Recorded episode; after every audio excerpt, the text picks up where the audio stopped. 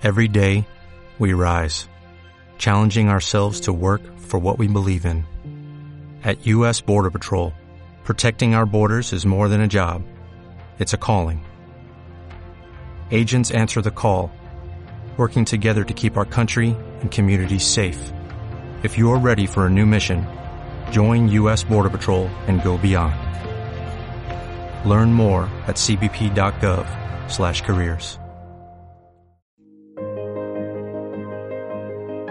Hola, hola, bienvenida, bienvenido a mi podcast. Soy Mar Vidal, interiorista emprendedora de éxito, madre de dos, mentora de gestión del tiempo y multipotencial declarada.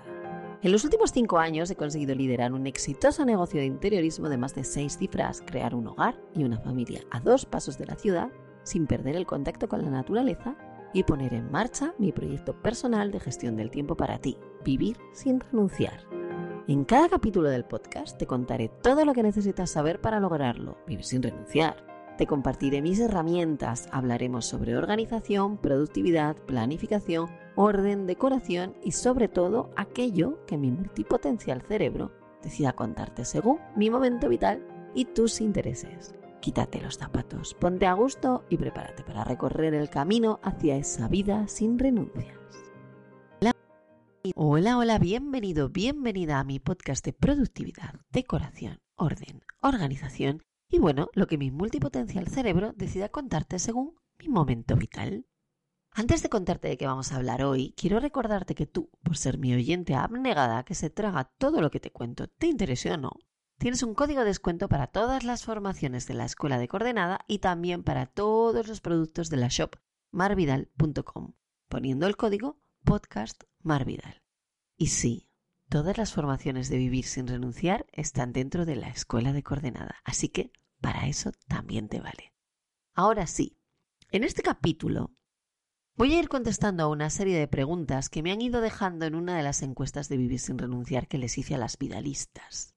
A esas que quieren irse a la cama sin pendientes pero no de los de llevar en las orejas, y sin sentirse mal por no haber dado lo que se presuponía que tenían que haber dado ellas. Hay preguntas un poco de todo tipo, ¿vale? Y eso me hace darme cuenta del interés general que existe en lo que yo estoy haciendo y en su por qué.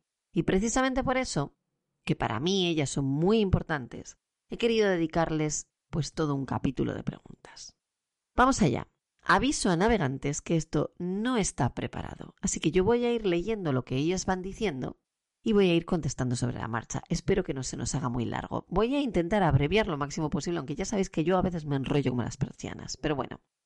La pregunta concreta era, si, pudieras hacerle cualquier pregunta a Mar sobre cómo logra vivir sin renunciar, ¿qué le preguntarías? Entonces, tenemos una pregunta que dice, sobre todo, ¿cómo gestiona las necesidades de sus hijas? Soy madre reciente de una hija y la gestión de, las de sus necesidades me lleva casi todo el día. Me gustaría saber cómo lo hace con dos y cómo lo llevo desde el nacimiento de la primera hasta hoy. Esto es la primera en la frente. Bien, yo reconozco que em, desde que nació mi hija mayor, o sea, está muy bien hilada el hecho de que me pregunte cómo lo hice desde el nacimiento de la primera. Porque no ha cambiado demasiado. De hecho, el nacimiento de la primera fue lo que me hizo a mí gestionar las necesidades de mis hijas de la forma en la que yo las gestiono a día de hoy.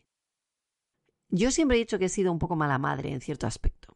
Porque siempre he sido una madre laxa. O sea, para que vosotros me entendáis, yo nunca he sido la madre de estar todo el día pendiente de la hija. No he sido la madre que cuando va al parque está debajo del columpio. De hecho, he sido la madre de dejarla hacer hasta el punto de que otros padres se pusieran nerviosos porque mi hija tenía un año y se subía a la parte más alta de todos los columpios y a mí me daba igual. No es que me quedase como mirando el móvil o algo así, yo estaba presente, pero yo no estaba detrás de ella en absoluto, ni yo estaba sentada en un banco, seguramente, ¿no? En una posición de si tengo que salir corriendo salgo, pero de forma tremendamente relajada. O sea, siempre he sido una madre laxa, relajada. Si a mi hija se le caía algo al suelo, lo recogía y punto. No he sido la que le lavaba veinticinco mil veces las manos, ni la que tenía miedo que se manchase, ni... He sido muy relajada y eso ha hecho que mis hijas han sido también muy relajadas, en el sentido de que sus necesidades no me han agobiado a mí en absoluto. Uséase. Mi hija mayor, si tenía hambre, se iba al armario de la cocina y en la gaveta de abajo a su altura podía abrirla y ahí tenía todo lo que podía comer. O sea, yo no tenía guisantes minúsculos cuando ella todavía no sabía hacer la pinza y se podía atragantar. Pero sí tenía galletas de estas que se metían en la boca y se chupaban, que eran muy duras para niños que no tenían dientes. ¿Entendéis? O barritas de muesli de, de hecho con, con, con frutas. ¿Entendéis? O sea, la mayoría de las veces yo no necesitaba decirle a mi hija mayor dónde o levantarme para ir a darle una algo de comer, sino que ella se lo cogía ella misma. Siempre las hice independientes desde el inicio. Mis hijas nunca tuvieron vallas en las escaleras. Aprendieron a subir y viajar por sus propios medios, obviamente con un control de su madre y con los cuatro ojos de ella, de ella, de, de mí misma, mirando eh, pues sobre todo en los primeros momentos, ¿no? Pero yo lo que hice fue enseñarlas a subir y bajar. No les dije esto no se hace. Les enseñé cómo era la mejor forma de hacerlo. Y eso me dio a mí un cuartelillo que te cagas para poder yo estar trabajando sin tener ningún tipo de preocupación de que mi hija se fuese a caer o no por las escaleras. ¿Entendéis? O sea, he gestionado sus necesidades siendo muy laxa y enseñándolas a apañarse por sus propios medios arreglarse sus propias cositas, básicamente. ¿Que mi hija se hacía caca? Pues obviamente la tenía que cambiar. Pero nunca he sido una madre de cambiar el pañal cada hora. Cuando tocaba el culo de mi hija y veía que el culo de mi hija era cambiable, pues se lo cambiaba. Pero no porque tuviera un micropis iba corriendo a cambiarle el pañal. ¿Entendéis? Yo creo, y esto es una opinión total y absolutamente personal, que las mujeres que hemos sido madres a una edad mayor a los 30, pongamos. Yo he sido madre con 35 años. La, de mi primera hija. Eh, 35, 36. De, de 36 con Elena, así que de 34 con Lucía, que se llevan dos años. Tendemos a ser excesivamente sobreprotectoras con ellas o con ellos. Y realmente eso no es necesario. Y de hecho, si tú les enseñas a valerse por sí mismos y a apañarse de sus propias cositas, tú tienes una muchísimo mayor libertad. Con lo cual yo te diría, no es tanto que a ti te lleve mucho tiempo la gestión de sus necesidades. Es que quizá tú intentas gestionar sus necesidades demasiado y la estás haciendo dependiente. Esto yo lo digo mucho, o sea, muchas veces no nos vamos a la cama fastidiados porque no nos haya dado tiempo a hacer nuestras tareas, sino que nos estamos poniendo muchas tareas de las que necesitamos o debemos. ¿Entendéis? Es dale la vuelta a la frase y mira a ver cómo, qué es lo que estás haciendo tú que está generando que la gestión de las necesidades de tus hijas o de tu hija en este caso te lleva todo el día. Porque a mí realmente no me lleva mucho. Y podrías pensar, o alguien podría decir, no, eso es porque tiene a una persona que las cuida. No. Sí que es verdad que en algunos momentos puntuales he tenido una niñera, sí, claro que sí. Por ejemplo, cuando las niñas venían a casa a la una o a las dos de la tarde, y o antes, porque Elena la recogía antes, a Lucía la recogía un poco después, bueno, dos días a la semana venía una chica de cinco a siete. ¿Por qué? Porque yo necesitaba hacer ciertas cosas que con ellas dos tan pequeñas no podía. Incluso cuando solo había una, eso también era así, ¿vale? Pero eso no quiere decir que yo tuviera a una persona interna conmigo que todo el día estaba todo el rato cuidando a mis hijas, es mentira. Y de hecho yo trabajo en casa con otras tres personas, porque todas, a día de hoy todas trabajamos en mi casa, todo mi equipo, vaya, viene a, no se desplazan a una oficina, se desplazan a mi casa a trabajar, y si mi hija está enferma, una de las dos, o las dos, o no tienen clase ese día, están por aquí. Y todo el mundo trabaja. Y mis hijas no son santas, ni son sobrenaturales, son niñas normales a las que les gusta estar con gente y hacer dibujos, a veces cogen sus bolis y se ponen en la mesa con los demás y se ponen a trabajar igual que los demás. ¿Entendéis? O sea, es una cuestión de cómo tú lo lleves, no de que nadie sea mm, sobrenatural. Siguiente. ¿Cómo puedes disfrutar de tiempo de calidad para ti y tu gente entre tantas obligaciones? ¿De verdad llegas a todo? Siempre hay imprevistos que te rompen tu planificación. No sé cómo lo haces, eres mi heroína. Dicen, bueno, no soy yo, no, yo no considero que sea heroína de nadie. Em, intento gestionarme lo mejor posible. Sí que es verdad que soy una tía bastante cuadriculada. Entonces, si yo digo que estoy en el momento en el que grabo el podcast, estoy en el momento en el que grabo el podcast. Y a no ser que haya un fuego lo suficientemente importante como para que yo me levante de, esta mesa, es probable que pase lo que pase no me vaya a levantar. a ti te puede parecer, o sea, a ti, a las personas que viven conmigo les puede parecer mejor o peor, pero van a tener que tomárselo en dos veces, porque esto es así y no es de otra manera. ¿Entiendes? Entonces, yo te diría, yo lo que hago normalmente es intentar siempre estar en el momento exacto, en el lugar preciso y dando al 100% lo que estoy haciendo, o sea, sé, si estoy grabando podcast, estoy grabando podcast, si estoy con mi marido, estoy con mi marido, y si estoy con mis hijas, estoy con mis hijas. No estoy haciendo otras 20 tareas, estoy haciendo esa. ¿Que peco de que igual estoy con mis hijas y de repente cojo el teléfono? Sí, no te voy a decir que no, porque yo no soy superwoman. Y tengo mis propias necesidades y tengo mi pequeña multitasking porque soy multipotencial y quieras que no, pues tendemos a pensar en ocho cosas a la vez y entonces a veces se te va la pinza. Pero en general intento estar muy atenta a eso, a estar en el momento en el que estoy, en el lugar en el que estoy y consciente de lo que estoy haciendo. Esa es la mejor manera, ¿no? Y mm, los imprevistos, pues esto es, es un tema que, que, nosotros damos en el curso de las cuatro esferas, el, el, curso, en el workshop, las cuatro esferas de tu vida. Es, eh, nosotros hacemos la matriz del tiempo de David Allen, que es un señor que a mí me súper encanta. Yo adapté su matriz del tiempo un poco a todas las esferas de tu vida, pero básicamente lo que él dice, y eso es así, es que existen tareas que son urgentes y otras que no son urgentes, y todas ellas están dentro de un marco que es cosas que son importantes y cosas que no lo son. Entonces, tus imprevistos, lo primero que tienes que mirar es saber si son urgentes y no urgentes. Y dentro de eso, son importantes o no son importantes. O al revés. Si son importantes o no, y dentro de eso, si son urgentes o no lo es. Y una vez tengas eso claro, entonces ya sabrás si pueden romper o no tu planificación. Yo dejo que poca cosa rompa mi planificación. Soy, para eso, ostras, eh, pues te diría que muy dictadora. Si tengo clara una cosa y voy a hacer una cosa, es muy difícil que tú consigas que yo cambie eso. O sea, tiene que ser un, algo de mucho, mucho, mucho peso para que yo lo cambie eso. Porque si no, obviamente es que te rompen y cuando te rompen algo tú tienes que modificar todo tu calendario. Y eso es un, es un problema cuando gestionas cuatro negocios en escalada y tienes dos niñas muy pequeñas. ¿Puedo disfrutar tiempo de calidad para mí? Sí, porque me lo busco y me lo agendo. Y para mi gente también, porque me lo busco y me lo agendo. Los es viernes y marido lo sabe son sagrados.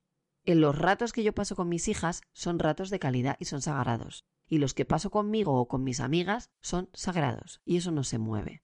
Entonces, eh, espero que con esto hayas entendido y te haya, bueno, pues contestado a tu pregunta. Otra es, ¿cómo puedes disfrutar de tiempo de calidad para ti y tu gente entre tantas obligaciones? Ay, perdón, esta ya la he contestado. ¿Veis? ¿Veis? Es lo que tiene no tenerlo preparado. ¿Crees que se puede conseguir lo que buscamos trabajando por cuenta ajena? ¿Cómo sabes cuándo tienes una buena idea para poner en marcha? ¿Cómo puedo encontrar esa idea? ¿Todas podemos ser emprendedoras? Voy a empezar contestando de atrás adelante. ¿Todas podemos ser emprendedoras? No. Lo siento. Ya sé que no es la respuesta más eh, popular de la historia, pero lo cierto es que no. No todas podemos ser emprendedoras. Para ser emprendedor tienes que tener un germen muy concreto, que es que te tiene que gustar vender, porque vas a estar vendiendo todo el tiempo, y tienes que ser muy peleona. O sea, te tiene que dar igual que te digan que no mil veces. Te tiene que dar igual que algo te salga mal mil veces. Tienes que ser, eh, además creo que tienes que ser una persona súper proactiva y que tienes que ser una persona muy curiosa, a la que le guste investigar, que le guste saber, que quiera avanzar, que quiera más en ese aspecto. Entonces, yo te diría, si existe un germen común entre, sobre todo las mujeres emprendedoras, es que las tres cuartas partes de ellas son multipotenciales. Eso es así, o por lo menos es lo que yo me encuentro eh, con las mujeres con las que yo me relaciono. También es verdad que hay estudios que dicen que hay muchos más multipotenciales eh, de los que se piensa. Lo que pasa es que la mayoría están dormidos o dormidas, ¿no? Pero sí, pero sí creo que tienes que tener un germen muy concreto y que no todo el mundo puede tenerlo. O sea, si eres una persona a la que, le, que no es muy proactiva o a la que le cuesta enfrentarse a según qué cosas, ostras, pues igual esto no es para ti. Porque es que te vas a llevar una cantidad de palos bastante importante, entonces vas a tener que aprender a esquivarlos o a que te den igual. Y entonces, bueno, ¿qué más? ¿Cómo puedo encontrar esa idea? Es que no es una idea, es cuál es tu propósito. O sea, lo sé, si estás un poco dentro del mundo de del crecimiento personal, esto del propósito te suena y lo has oído mil veces. Si no te diré, el propósito es eso que tú, que, que tú has nacido para hacer, ¿no? Es eso que, lo que tú llevas en, en, tus, en tus genes. El mío es hacerle la vida más fácil y más bella a los demás. Es algo que he intentado hacer desde que tenía, pues mira, yo os contaba en el inicio de esta segunda temporada que eh, yo monté mi primer negocio con seis años. Se llamó por un módico precio y lo que hacía era quitarle los trabajos marrón a las personas que me rodeaban por un módico precio. O sea, les hacía la vida más fácil. ¿Entendéis? Y, yo soy una persona que tiene eh, uno de mis valores primordiales es la belleza. Si algo no es bello, yo ya no lo quiero, a mí ya no me gusta. Y eso me trae sus cosas muy buenas y trae sus cosas muy malas. No me vale todo, porque si no es bello no me vale. Entonces hay cosas que me pueden ofrecer que igual son muy lucrativas y voy a decir que no porque no es bello. O porque a mí no me parece que sea bello. ¿Entendéis? Entonces, tú donde lo que tienes que hacer es buscar. Eh, hay una frase muy acertada que alguien dijo, no sé quién, porque la repite todo el mundo, que es eh, búscate aquello que harías aunque nadie te pagase nunca. Yo diseñaría cosas para gente aunque no me pagasen. Y enseñaría, igual que estoy haciendo ahora, intentando enseñar a otras personas a ser más felices, a ser más proactivas, a ser más productivas. Y lo hago sin que nadie me pague por ello. ¿Por qué? Porque ese es mi propósito en la vida, porque a mí me gusta hacerte la vida fácil y bella. Entonces voy a hacer todo lo posible por cumplir mi propósito. Busca qué es eso que tú harías gratis, pero gratis de verdad. Eso que tú ya estás haciendo gratis y que ni siquiera te estás dando cuenta de que lo haces. Esa es tu idea. Y a partir de que tú buscas eso, tú empiezas a trabajar para ello. Y en cuanto tú empiezas a trabajar para tu propósito, las ideas buenas, como tú dices, esa idea buena para poner en marcha, como tú dices, van a llegar a ti. Antes o después, de una forma o de otra, pero van a llegar. Pero ojo, cuidado, no te olvides de que tienes que ser peleona, porque a la primera seguramente no te salga. Necesitarás seis, siete, y te saldrán una de cada tres. No pasa nada, en Estados Unidos eso está súper mega valorado. El hecho de haberte confundido y haber vuelto a empezar un montón de veces. Aquí es como que está mal visto, pero yo creo que ya menos que antes. ¿Y crees que se puede conseguir lo que buscamos trabajando por cuenta ajena? Sí. Si tu propósito es hacerle la vida más fácil a tu jefe, tú no necesitas ser la jefa. Y eso no va a hacer que tú no vivas sin renunciar a nada. Y si tú encuentras ese, ese trabajo que te emociona y que te encanta, aunque no sea para ti, y está bien pagado, y lo haces de puta madre con perdón por la expresión, seguramente te pagarán muy bien y además podrás permitirte el lujo de trabajar menos horas de las que trabajan otras personas quizá con lo cual vas a poder vivir mejor en todos los demás aspectos de tu vida. Otra más. Con todo lo que haces, proyectos, que por cierto me encantan, niñas, casa, huerto, marido, segunda casa, ¿cuál es la fórmula mágica? No hay una fórmula mágica. Hay puñetera planificación y una mente alemana desbordante. Yo soy una tía muy hierbas, en muchos aspectos. Y soy una, una persona que le encanta fluir. Soy tremendamente creativa. Pero es verdad que también soy muy estructurada, porque sé que mi creatividad llega sobre todo en mi estructura. O sea, si yo tengo que ponerme a contestar emails, yo no pongo música. Solo pongo una música muy determinada en un momento muy concreto cuando estoy haciendo una tarea muy concreta. ¿Por qué? Porque sé que eso me lleva mucho más rápido a un estado de flow y a estar tremendamente creativa. Pero lo tengo controlado. Entonces, quizá la, la fórmula mágica sea una, eh, un trabajo bastante importante de crecimiento personal. El conocerme a mí misma muy bien y el saber leerme a mí misma. Sé cuándo no puedo hacer cosas creativas, sé cuándo sí. Em, sé, sé cómo me siento cuando me siento, cómo me siento no sé si me explico. Es un conocimiento de ti misma lo primero que tienes que tener. Y luego estructura, puñetera estructura. Pero no te preocupes porque la estructura te la doy yo en Vivir sin renunciar. Tanto en las cuatro esferas de tu vida como en el programa. O sea que a ese aspecto tú intenta conocerte a ti misma, yo te ayudaré también un poquito. Y todo lo demás es estructura. Sin más. ¿Cuánto tiempo necesitas? Por cierto, que lo del huerto, mi marido te diría que el año pasado lo ignoré completamente, pero es que es verdad, de eso hablaremos en, un capítulo cuando me sienta bien para hacerlo. ¿Cuánto tiempo necesitas para implementar los cambios? ¿Cómo recibe el resto de la familia las estrategias, organización, etcétera, que planeas? ¿Que planteas, perdón? Voy a volver a leerla porque no me he enterado muy bien. ¿Cuánto tiempo necesitas para implementar los cambios? ¿Cómo recibe el resto de la familia las estrategias organización que planteas? Bueno, para empezar, yo no planteo estrategias y organización a mi familia. Nosotros trabajamos por medio de un contrato de matrimonio. Las estrategias y la organización parten de un cónclave entre marido y yo que se genera todos los viernes en el es viernes y marido lo sabe y todos los días en las comidas, porque marido y yo comemos juntos casi a diario. Yo preferiría que lo hiciéramos menos por la sencilla razón de que no me gusta mucho cocinar y en nuestro contrato de matrimonio pone que yo hago la comida y en la cena. Entonces, claro, si viene todos los días a comer, pues yo tengo que hacer todos los días la comida y si fuera por mí yo comería algo muy leve y ya está. No obstante, eh, sí que es verdad que nosotros hablamos, entonces ahí lo hablamos absolutamente todo. También es verdad que yo tengo, tengo mucha suerte, o mejor dicho, me junté con las personas adecuadas a mi alrededor, y mi marido es emprendedor como yo. De hecho, su emprendimiento es algo que él y yo hicimos juntos, es, es, es común. Con lo cual, eh, nuestro ritmo de vida es más o menos el que nosotros nos marcamos y nos ayudamos mucho en ese aspecto. No sé cómo sería si la relación fuese él tuviera un trabajo por cuenta ajena que no le gustase y yo otra historia. Es que creo que no podríamos estar juntos si eso fuese así. Depende mucho del tipo de familia que tú tengas, ¿vale? Yo creo que eso habría que ver un poco el, caso concreto. ¿Y en cuánto tiempo necesitas para implementar los cambios? Es una sucesión de tiempo sin más. Depende del tipo de cambio, pues vas a necesitar un poco más de tiempo, un poco menos. Pero yo soy una tía muy resolutiva y eminentemente práctica. Entonces yo voy a intentar implementar los cambios ahora. ¿Se va a ver el resultado ahora?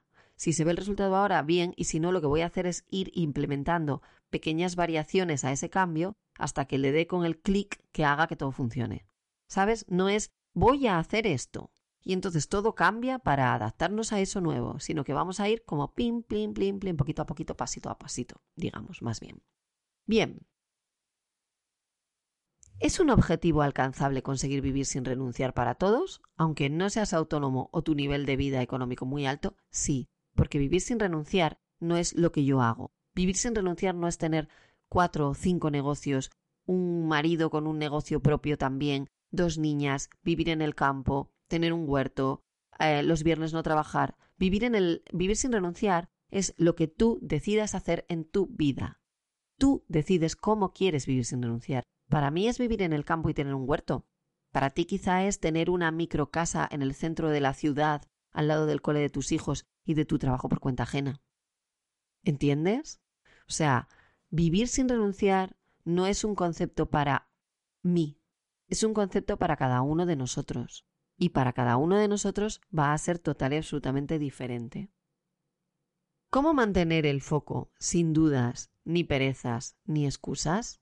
¿Cómo hacer que no me traicionen mis pensamientos? Es que eso no lo vas a poder hacer nunca. O sea, tus pensamientos te van a traicionar una de cada dos o tres veces. Pero lo que tienes que hacer es, eh, depende de cuál sea el pensamiento, pues una de las cosas que vas a tener que hacer con él es decirle, ok, te he escuchado, adiós muy buenas, y dejarlo pasar. Y si no, mirar a ver por qué estás pensando eso que estás pensando. ¿Entiendes? O sea, no desdeñes lo que te dices a ti misma.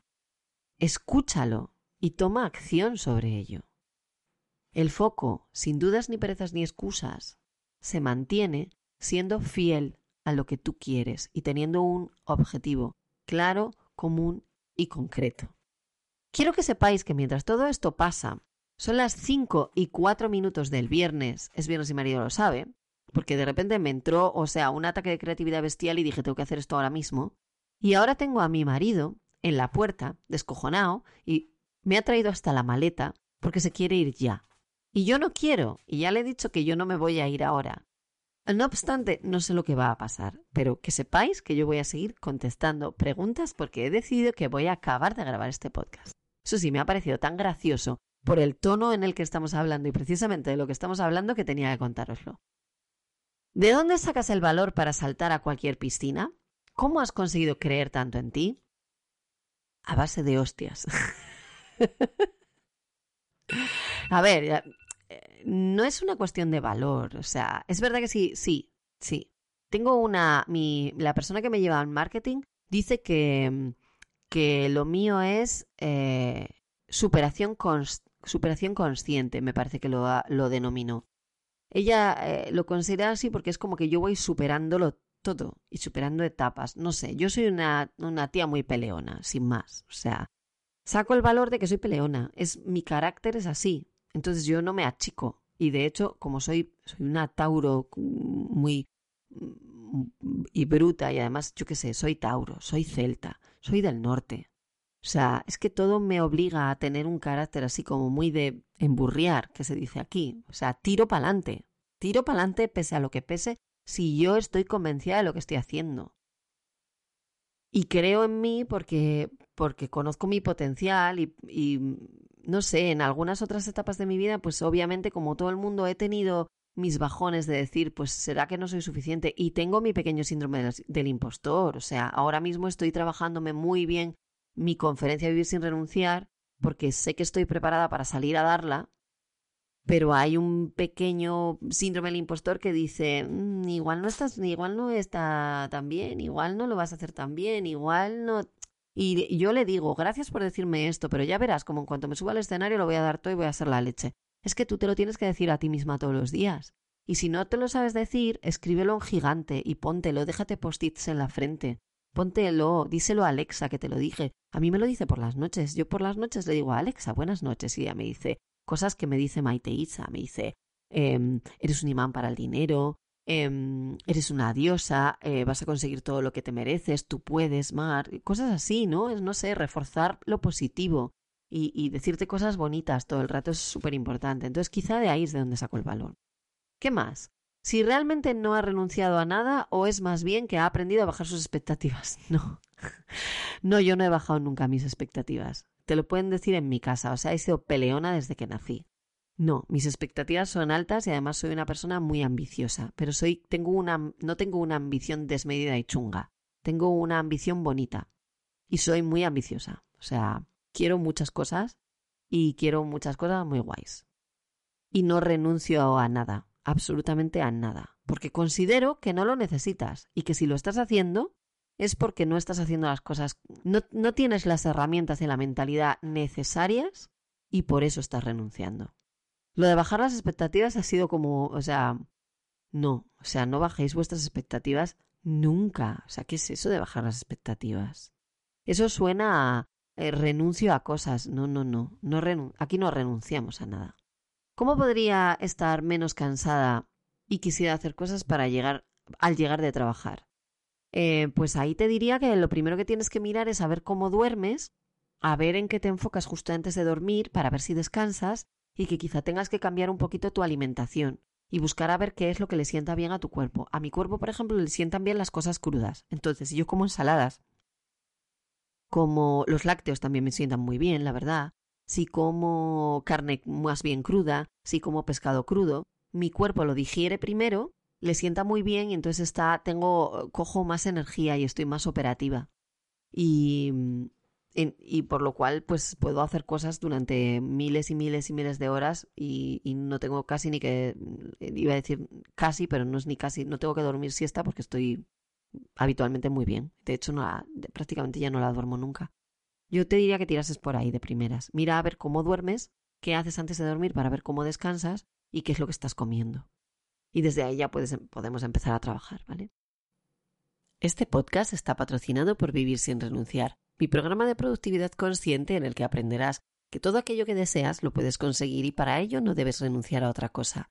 Te enseñaré que tener una familia no está reñido con ser un profesional de éxito que caga duros y viaja mucho, y que tener un negocio floreciente no está reñido con tener amigos a los que ver de vez en cuando ni crear una familia. Vivir sin renunciar es una forma de vida, no un programa como tal, sino un universo por derecho propio. Por un lado tienes los workshops y los mini cursos, por esferas, basándome en las esferas de su universo, la familiar, la personal, la profesional y la social. También tienes el mentoring, que es un programa grupal de duración de ocho semanas, donde te doy las herramientas y mentalidad adecuadas para que puedas, por decirlo de alguna manera, volar sola. Y por último, si necesitas un guía en el camino un poco más sólida y concreta, tienes las mentorías uno a uno, donde ya trabajaremos tu caso de forma totalmente personalizada. El primero de los workshops, Introducción a las cuatro esferas de tu vida, ya está disponible en vivirsinrenunciar.com y el 22 de abril arrancamos el programa grupal, No te pierdas nada, suscríbete en vivirsinrenunciar.com. Nos vemos dentro. Muy bien, la siguiente que tengo por aquí, y vais a oírme un poco diferente y con algo de eco, porque marido ganó y ahora me he cambiado de parroquia y estoy en el pueblo, es em, cómo mantienes la calma estando en tantos sitios a la vez sin colapsarte. Eh, ¿Quién ha dicho que mantengo la calma?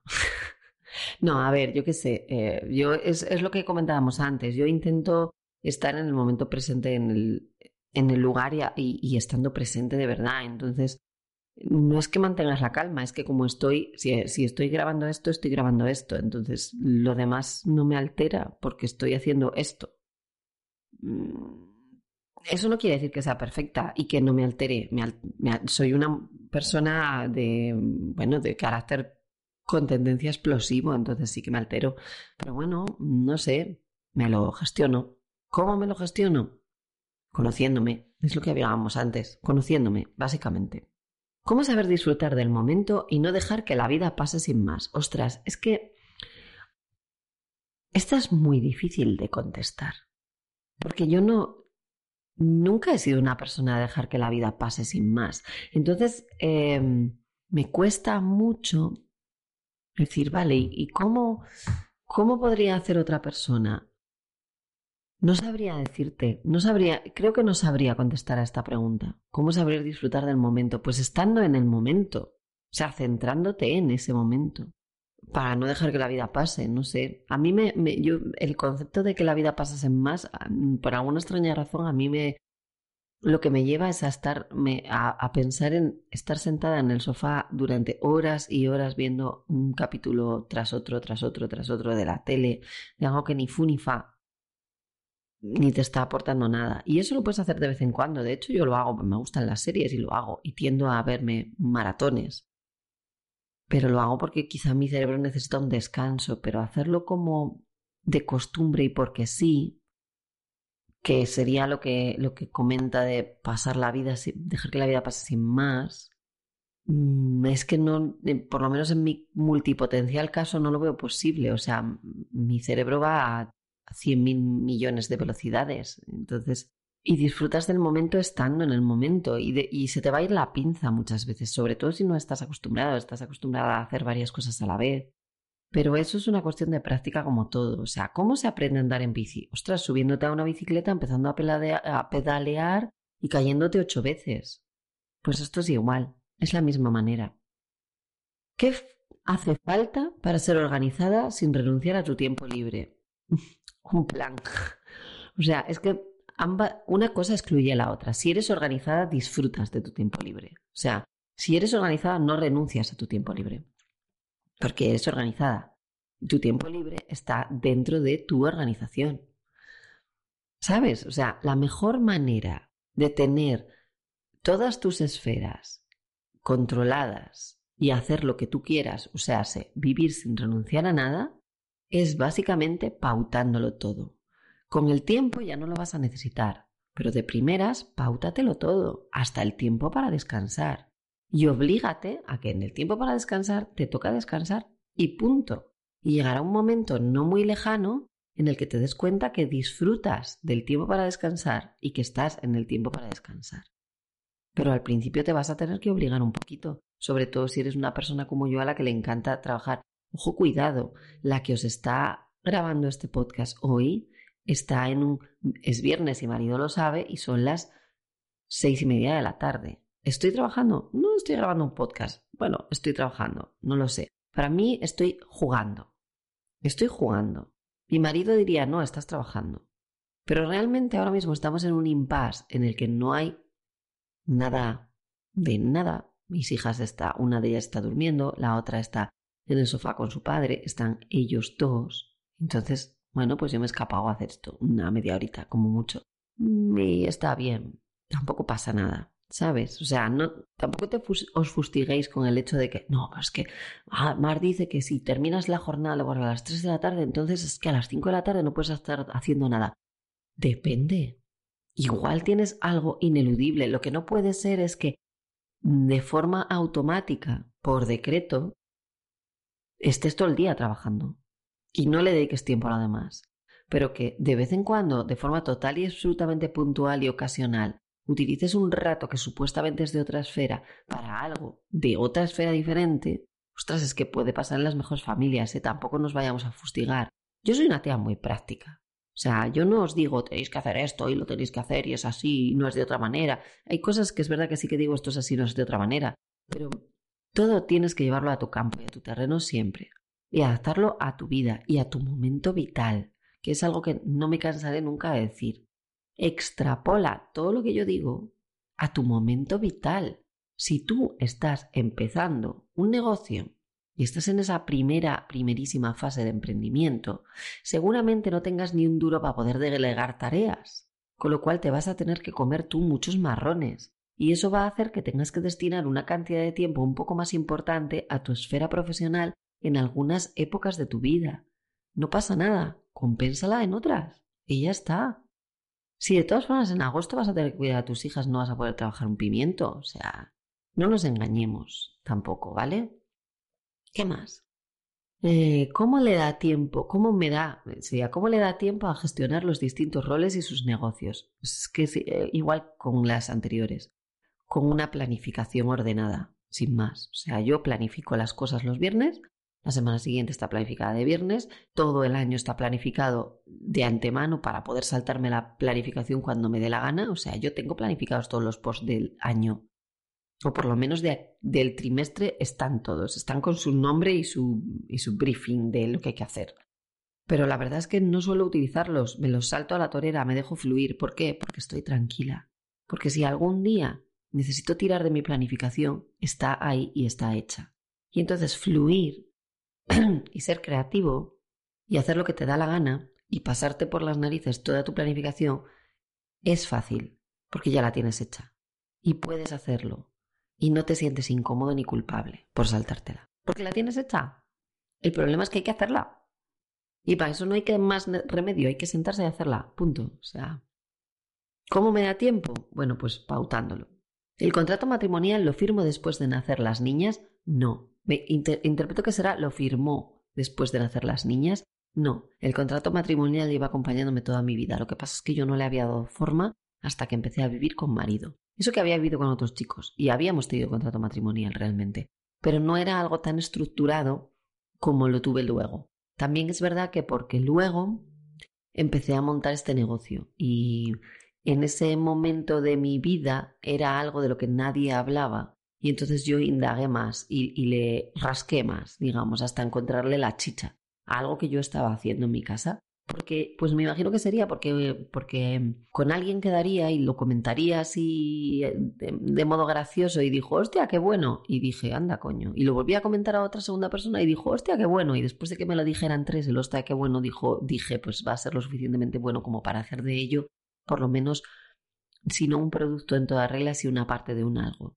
Y fue lo que hice pero lo hicimos antes, desde el primer momento. El contrato de matrimonio no es algo que tú tengas que hacer con tu marido o con tu mujer o con la persona con la que compartes una relación romántica, ni algo que tengas que hacer con tus hijos. Es algo que tienes que hacer con cualquier persona que viva bajo tu mismo techo. Porque convivir requiere mucha planificación. Por eso hacemos un contrato de matrimonio. No hace falta que lo hagas cuando tengas niños. Hazlo cuando empieces a convivir con alguien. Yo haría contratos de matrimonio con mis padres, si viviera con ellos. Es lo mejor, regular las, las cosas de forma que no salte, o sea, minimiza los riesgos, joder, al final. ¿Cómo haces para no vencer la pereza? ¿Perfeccionismo, sí o no? A ver, yo soy un enneagrama 3 conservación. Si sabes algo de enneagrama, más o menos ya me estás pillando el punto. Si no, te diré que el perfeccionista es el 1, no el 3. Yo soy más de mejor hecho que perfecto. Es verdad que soy perfeccionista en ciertos aspectos. Mm, soy la que se queda tarada si el cuadro está dos milímetros eh, movido, porque yo los milímetros los veo. Y, que como soy una gran amante de la belleza, en el momento en el que algo no es bello me, me siento muy incómoda. Entonces ese punto sí que puedo ser bastante perfeccionista. Y bueno, es que en general es que si me pongo a pensar, pues también soy perfeccionista en, cosas que tienen que ver con diseño gráfico, porque como soy perfeccionista, Pues al final el diseño es belleza que tú ves y las cosas que ves pues tienen que ser bellas. Pero no soy perfeccionista a la hora de, por ejemplo, lanzar un curso, de hacer un taller o de, no sé, o sea, yo a veces no tengo ni que preparar las cosas, a veces ni siquiera me las preparo, digo, me da igual, o sea, si sale bien, saldrá bien y si no sale bien, pues la próxima ya lo haré un poco mejor. No intento que esté todo al milímetro porque estoy acostumbrada a que las cosas luego, el, caos hace de las suyas y pasan cosas. Entonces, ¿para qué te vas a cabrear? Y yo no, no tengo ese carácter, o sea, soy muy pragmática, entonces no tiendo a... Mm, me da igual, o sea, no soy especialmente perfeccionista para según qué cosas. Y la pereza no la venzo, le doy su espacio. Es lo que os decía antes, o sea, yo me puedo pasar un sábado de 4 de la tarde a casi las 7 tumbada en el sofá viendo capítulo tras capítulo de una serie que me ha enganchado en ese momento. Y no pasa nada. La pauto, es un momento de pereza, pero es que los momentos de pereza también tienes que dejarles espacio. El problema es que cuando el momento de pereza se convierte en tu estado habitual, igual que cuando el momento de trabajo, que en eso ahí sí que peco más, se convierte en tu estado habitual y no dejas espacio para otras cosas, es cuando eso se convierte en un problema. Y cuando eso hace que una de tus esferas esté totalmente descompensada y cuando hace que tengas problemas de productividad, problemas de gestión del tiempo, problemas con tus parejas, problemas en general. Páutate los momentos de pereza. Páutate, o sea, en el momento en el que tú empieces a sentirte incómoda o empieces a, no sé, a, a fustigarte con que quizá te estás pasando, échale un ojo a ese sentimiento antes de pasar de lo de dejar que te agobie y di, vale, ¿es verdad que me estoy pasando? Seguro, es, es cierto eso, o sea, mm, y, dale un vistazo. ¿Por qué considero que me estoy pasando? Entonces te pones a mirar el por qué. Y cuando tú miras los porqués y los para qué de las cosas, descubres un montón de, de historias que no sabías de antemano. Entonces, igual a ti te parece que estás, te está venciendo la pereza, pero realmente no es eso. Realmente es que te has cargado demasiado y tu cuerpo y tu mente dicen, hostia, para ya, porque que si no petas. ¿Sabes? Y te está ayudando realmente. ¿Cuándo sentiste que ponías la primera piedra en este camino? Hmm. Em, en el camino de la productividad, eh, eso sí que lo he contado más veces. Cuando volví de Madrid, cuando volví a mi casa. Eh, yo volví a mi casa porque porque pasé dos años muy malos eh, estando, no es que pasara dos años muy malos, es que yo perdí a mi hermano con 18 años, yo estaba estudiando fuera, decidí que me volvía fuera porque fue, bueno, fue una muerte un poco... Eh, fue repentina y precipitada y entonces, bueno, pues tenía, mi casa era una puta locura y estaba todo el día lleno de gente y yo dije, yo me tengo que ir a mi vida, o sea, a volver a, a reencauzar mi vida donde estaba, pero resulta que no reencauce nada porque era una estaba terminando la adolescencia, tenía 18 años. Entonces a los 20 me volví a casa, o me trajeron, o más bien yo llamé y ya dije, mm, venía a buscarme, tenéis razón, esto no está, esto no va bien. Y, y yo creo que fue en ese impasse. Cuando volví a casa, bueno, trabajé con una psicóloga un tiempo, empecé aquí otra carrera, empecé en Asturias, empecé luego empresariales, porque no había arquitectura interior todavía. Y, y hubo ahí un impasse de, en ese cambio en el que yo me di cuenta que quería hacer demasiadas cosas y que no podía acceder a todas o no podía, era un poco muy caos. Entonces intenté aprender todo lo posible para controlar mi caos, desde budismo, eh, meditación. Empecé con, en el mundo del autoconocimiento ahí. Normalmente esto siempre es así. La primera piedra en el camino, como dices tú, sueles ponerla cuando pasa algo. O sea, suele haber un catalizador que hace que tú empieces. Y yo te diría que si estás haciendo esta pregunta es que tú ya tienes tu catalizador, con lo cual ahí deberías ahondar un poquito. ¿Qué es lo que te motiva? ¿Cómo superas esa pereza inicial? Vuelve otra vez a salir la pereza, ¿veis? Yo voy leyendo todas las, las preguntas sin haberme parado primero a filtrarlas, ¿vale? Porque quiero que esto sea como muy fluido. Es verdad que va a ser un podcast pelín largo, pero me parece que, puede ser muy interesante que sea más fluido. Lo de la pereza ya no lo voy a contestar, pero lo de qué es lo que me motiva, es que a mí me, no sé, a mí me motivan las cosas nuevas. Yo soy muy de empezar cosas, me encanta, soy multipotencial, hola, me gusta empezar cosas. y soy muy buena empezando cosas, además, soy la típica que tú le cuentas una idea yo te doy un plan de aquí a cinco años de escalada de negocio y te he comprado los dominios y ya te tengo el nombre de todo, o sea, te lo hago todo, porque se me da bien encima, y me encanta. Entonces me motiva eso, me motiva a empezar cosas, sobre todo. Es, eso es, esa es mi mayor motivación. Y ayudar a los demás dentro de lo que es hacerles la vida más fácil y más bella. Eso también me motiva mucho. Al final, si tú ves, eh, aunque tú no estés empezando algo, si ves que alguien gracias a ti está empezando algo o tiene algo diferente y nuevo, pues ya me estoy, yo ya me motivo sola ahí. ¿Cómo se consigue la colaboración de toda la familia? Con el contrato de matrimonio, amiga. O sea, tienes que hacer tu contrato de matrimonio. Y si no sabes de qué te hablo, vete al capítulo. Hay un capítulo del podcast que se llama el contrato de matrimonio o cómo sobrevivir a la vida en pareja.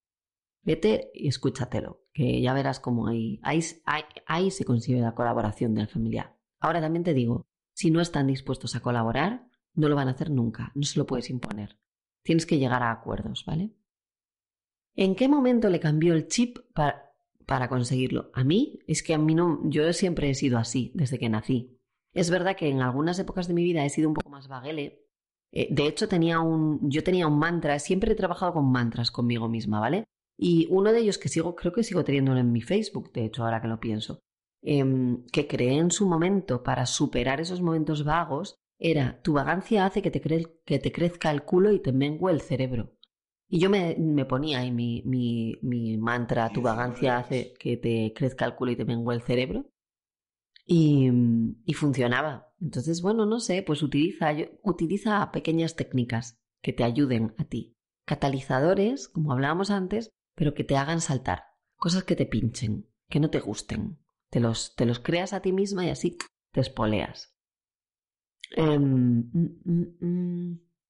¿Qué tanto le costó llegar a este punto eh, de su vida? Pues lo, pues eh, lo que os he dicho antes. es una, una cuestión de cómo aprender a andar en bici. ¿Qué tanto me costó? Pues no me costó prácticamente nada, reconozco. Pero porque soy una persona muy, muy resolutiva. Eh, tú me dices cómo quieres hacer algo y yo te saco el plan y te lo hago. Y además es que se me da bien y me gusta hacer, me gusta empezar cosas y hacer cosas. Entonces yo cuando me planteo cualquier cosa la desarrollo y la ejecuto instantáneamente. Además de ser muy resolutiva, soy muy ejecutora. Me gusta ejecutar. Entonces no, es que no me, no me costó Igual, pues, eh, en el momento en el que me puse poco más a foco con la productividad fue el momento en el que cogí el libro de David Allen, que me lo iba leyendo de camino a la oficina todos los días, caminando por la calle, por una zona donde no había coches, obviamente, para no matarme. Y yo llegaba y escribía mi pequeño resumen de lo que había leído y lo intentaba implementar directamente, sobre la marcha. En cuanto sabía algo, lo implementaba. Entonces, bueno, pues no sé, no me costó mucho, la verdad. El punto en el que estoy ahora es una consecución de 15 años. O sea, esto no es algo que haya llegado de la noche a la mañana, porque si no, yo no me atrevería a estar aquí contándote cosas de productividad a ti. O sea, tú primero tienes que saber de lo que hablas. Tú no puedes llamarte mentor si, si primero no has, no has experimentado mucho, trabajado mucho sobre ello y además ayudado a otras personas. Es bueno, no sé, es una cuestión de trabajárselo con tiempo y las cosas van surgiendo sin más. No, no, no te sabría decir un día concreto, un punto concreto. ¿Qué hizo clic en ti para que empezaras este camino? Pues lo que os dije, pues, esa, pues ese, ese pequeño catalizador fue la, pues la muerte de mi hermano, podríamos decir. ¿Cómo conseguiste tener esa fortaleza y ganas? La fortaleza viene de serie, pero las circunstancias de la vida hacen que tú te hagas más fuerte, o que te hagas más pragmático, o que te hagas más duro, o que te hagas más, no sé, cada uno le hace como le hace. A mí me hizo fuerte y, y las ganas es que yo nací con ganas, o sea, soy multipotencial nací con ganas. Eh, ¿Cómo? Jeje, no sabría por dónde empezar. Mm, esto no, no es una pregunta propiamente dicha, vamos a ignorarla. Vale, aquí pone organización, productividad y finanzas. Esto tampoco sé lo que está diciendo. ¿Cómo llega a todo lo que se propone? Con, ganas, con garra, con, con salero, o sea, no sé, haciendo, en el hacer. O sea, tú puedes tener mil sueños, pero es que si no los ejecutas, no se van a quedar más que en utopías. Entonces, haciéndote planes de las cosas. Yo llego a las cosas con planes. ¿Cómo organizas tus días y tu negocio? Para saber esto vas a tener que apuntarte a las cuatro esferas de tu vida o por lo menos seguirme en alguna de mis cuentas de Instagram. Puede ser Marvidal barra vaca de Lifestyle, puede ser en Vivir sin renunciar o la que tú quieras. Organizo los días con time blocking en Google Calendar y además utilizo Trello para controlar toda mi existencia. A partir de ahí mm, puedes entrar dentro de la trastienda y aprender todo lo que yo sé porque yo te lo enseño. ¿Cómo se puede vivir sin renunciar? Teniendo una buena planificación e intentando que no coge ninguna de tus esferas. Y si alguna cojea, balanceándola en el momento adecuado. ¿Cómo lo hace para llegar a todo? Yo no he dicho que llegue a todo. Yo llego a todo lo que tengo que llegar en el día, porque soy una persona consciente de las horas que tiene el día y de lo que tardo en hacer las cosas. Pero llegar a todo es excesivamente ambicioso y genérico. Llego a lo que debo llegar. Y a veces no llego, lo traslado de día, porque no pasa nada. Si hoy no has terminado las tareas de hoy, las trasladas al día siguiente, que no pasa absolutamente nada ni se va a morir nadie. Y si es tan urgente como para que pase algo o se muera alguien, entonces debería haber sido lo primero que hicieses cuando te levantases por la mañana. ¿Cómo encuentras las prioridades? Pues de esa manera. Mira a ver qué es lo que es urgente e importante y contra eso es contra lo que tienes que actuar, contra eso. En eso es en lo que tienes que poner tu foco y actuar lo primero por la mañana. Y cuando tengas eso listo, entonces te metes a lo demás. Y si esa tarea es demasiado ardua y grande, divídela en mini tareas. O sea, divide y vencerás. ¿Cómo consigue motivarse tanto? Es que soy una motivada, nací así. Nací así, de verdad. O sea, me gusta lo que hago. Estoy actuando desde mi propósito. Y cuando actúas desde algo que regalas porque te mola, no necesitas buscar cómo motivarte. Vives motivada. ¿No eres demasiado organizada? Mm, no sé, soy lo suficientemente organizada como para poder estar hablando de organización y productividad. Demasiado, no creo. Lo suficiente, sí. ¿Realmente vives sin renunciar? Sí.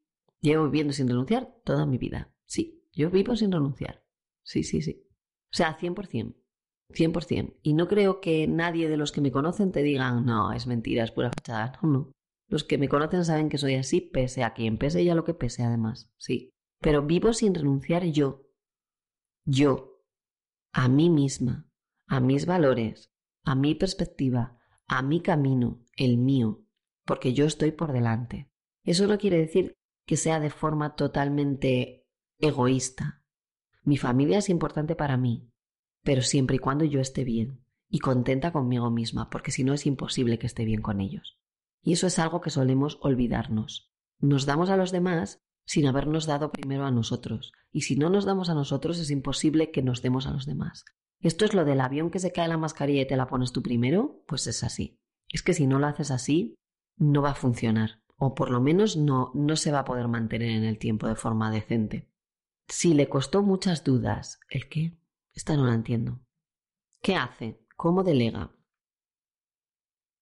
Pues es que tengo gente a mi alrededor que he buscado expresamente para poder delegar cosas, no sé, teniendo a mi lado a las personas adecuadas. Obviamente yo no soy una persona, no soy una superheroína, ni una supermujer. Yo no abarco todo. Es verdad que abarco muchas cosas porque soy una persona multipotencial con altas capacidades y con la mente muy ágil. Entonces sí que es verdad que quizá puedo hacer más cosas que otras personas o con una rapidez mayor. Pero me rodeo de la gente adecuada. Simplemente. No sé, ahí tienes que pensar en qué es lo que necesitas, dónde están tus prioridades y qué puedes delegar.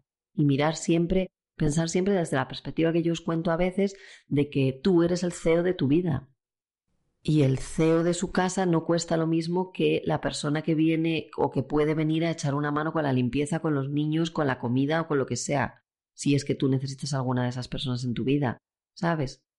Mm, no van a cobrarte lo mismo. Es como tú tienes un negocio y tienes una persona que viene a trabajar a tu negocio y esa persona nunca va a poder cobrar lo mismo que tú, porque es que el negocio es tuyo, si algo sale mal es tu problema, no el de esa persona. Esa persona se va a su casa y, y punto. Cuando se termina el día dice adiós y se va. Y se acabó. Tú no.